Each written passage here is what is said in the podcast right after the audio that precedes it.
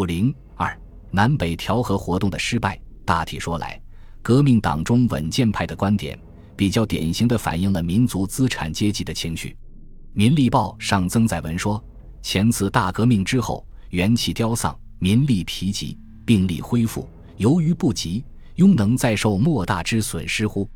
且社会心理莫不翘首其种以渴望太平之隆盛。一闻便起，心惊胆裂，寝食为之不宁。较诸前次革命时，闻兵变而色然以袭者，盖大相悬绝者矣。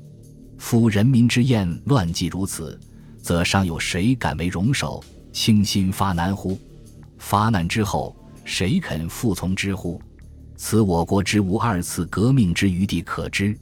所以，他们只有把希望寄托在法律解决上。而当武力道源的主张受挫，法律道源的希望也十分渺茫。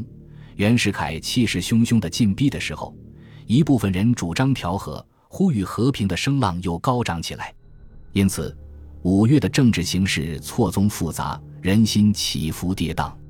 首先起来担任调停的是老革命党人谭仁凤，他在上海和王之祥一起，在中间派人士中奔走，联络一些在前清与袁世凯齐名而又反对袁世凯的督府，如岑春轩、李经羲等人出面主持公道。五月四日，由岑春轩领衔发表致袁世凯及各界通电。这通由谭仁凤起草的电报，一方面要求将红树族引渡归案，赵秉钧出庭受制，大借款交国会研究；另一方面呼吁和平解决，一贯以调人自居。正在积极助援备战的黎元洪，也于五月九日致电黄兴和乡、粤、皖、赣四都，竭力为袁世凯担保说：“相成为时势之英雄，绝不逆潮流而犯民意。”他敦劝黄兴与四都，我辈唯有各守秩序，静候法庭意愿之解决，以免举国纷扰。如其尚有疑猜之黑幕，不难联合各都督全力担保，永守共和之责任，并以长者的口吻告诫他们说：此事和平办理，则国基巩固，国勇充盈，威信远行，友邦公认，诸公首造民国，永垂无上荣誉；否则。内部崩裂，强敌剖分，民国不存。诸公前此勋名，亦将安在？他用保守既得利益的思想来侵蚀革命党人的战斗意志。于是，对决战缺乏信心的黄兴于五月十三日向黎元洪表示：“兴对于宋案，纯主法律解决，借债要求交国会通过，始终如一，使与吴公所见相符，文电俱在，可以复案。”百文蔚。胡汉民也先后派人入京疏通，仅李烈军未肯屈服，但也不能不表示听从法庭和国会的解决。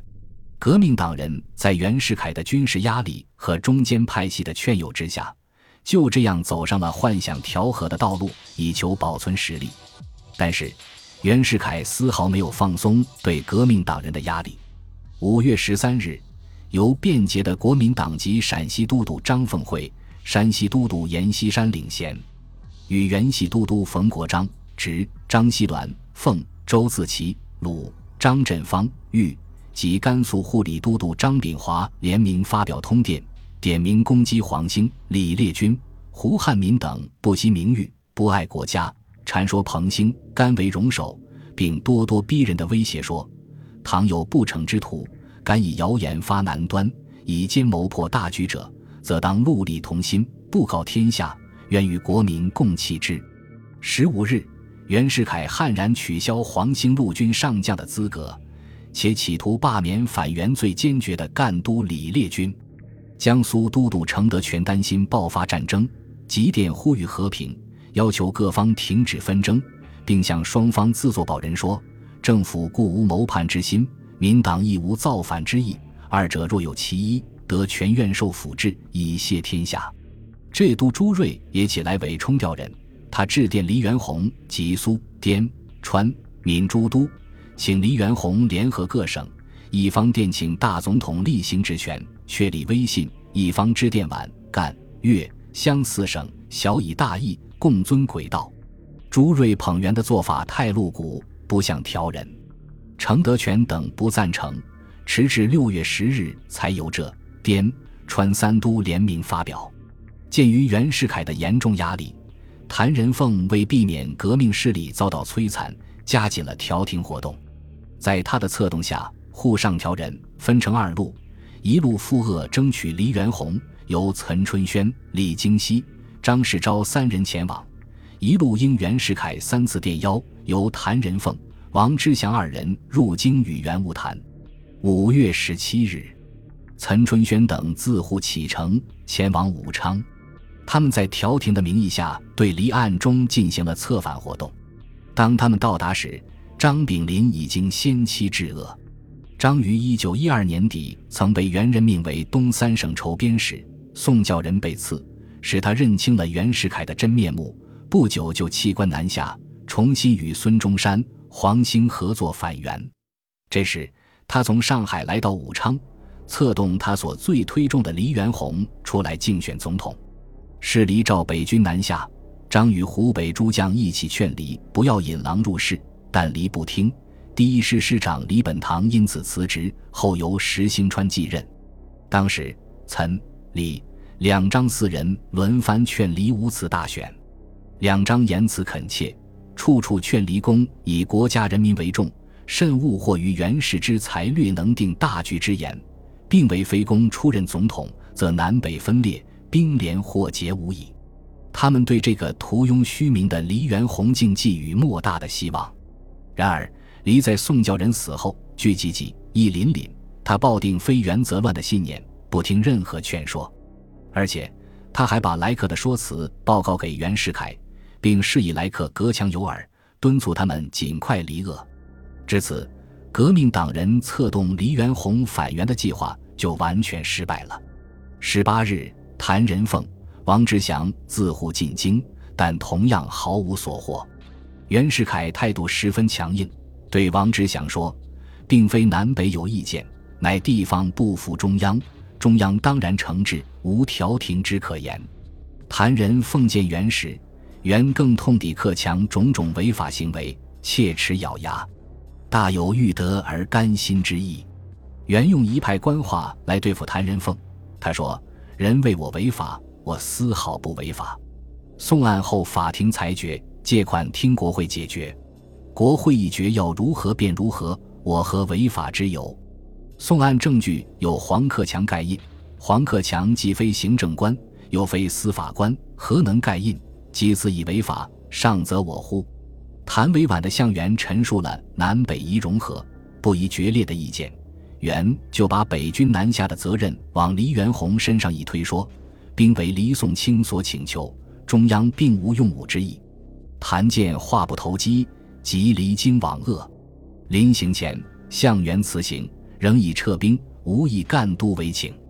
袁世凯稍稍改变了态度，和颜悦色地说：“赣都去留，我亦尚无成见，但须劝彼等以国家为前提，勿蓄意谋乱方好。”谭抱着一线和平的希望到武昌去见黎元洪。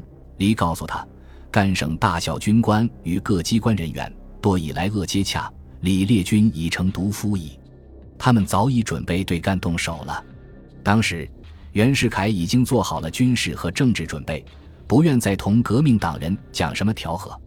五月二十一日，他对梁士仪、段芝贵、曾一进等说：“现在看透孙、黄楚捣乱外无本领。”左右是捣乱，右又是捣乱。我受四万万人民付托之重，不能以四万万人之财产生命听人捣乱。自信政治军事经验，外交信用不下于人。若彼等能力能待我，我亦未尝不愿。然今日诚未敢多让。彼等若敢另行组织政府，我即敢举兵征伐之。其语词狂妄蛮横，不留余地，前所未有。秘书长梁士仪觉得话说得太绝，主曾一进以个人资格网告国民党人，袁不以为然，对曾说：“就说是袁卫廷说的，我当负责任。”袁世凯的首要目标是江西，北洋第六师于五月中旬部署在兴国、蕲春、田家镇一线，前锋进驻武穴，并拟进占小池口战略要地，与江西码头驻军隔江对峙，虎视眈眈，随时准备动武。袁世凯又通过黎元洪向李烈军施加压力，谋求通过政治手段破李下野。李屡次托人要李接身隐退，举贤自代，李烈钧断然表示拒绝。李有密电驻守九江的欧阳武，请其退军撤防，并暗示可见欧阳代理出任赣督。实赣军将领在袁世凯派人策反下纷纷动摇。第二师师长刘世军、江西沿江炮台上三台总台官陈廷训先后向袁系司通款曲，袁世凯又通过赣籍议员买通众议员欧阳成，由欧阳成向其弟欧阳武策反。欧阳武遂密电李烈钧，要求和平解决，撤退前沿防兵。李烈钧在内外压力下，鉴于革命党人士气消沉。不得不表示退让，于六月三日电告黎元洪，现已将炮营调离码头，该处部队并令陆续调配。李也令北军自武学前沿撤至田家镇，形势稍有和缓。同时，李烈钧也派彭承万赴鄂陈述政见。黎元洪向李提出了调和的最后方案：一，请龚生明服从中央；二，欢迎赵明政长实行军民分治。三，九江镇守使由中央检员接任，并且限十天内答复。这种要李烈钧改变政治态度并卡住李的咽喉的调和办法，李烈钧当然不能接受。他不待十天，就由省议会出面拒绝了黎元洪的最后通牒。于是时局到了转折的关头。本集播放完毕，感谢您的收听，喜欢请订阅加关注。主页有更多精彩内容。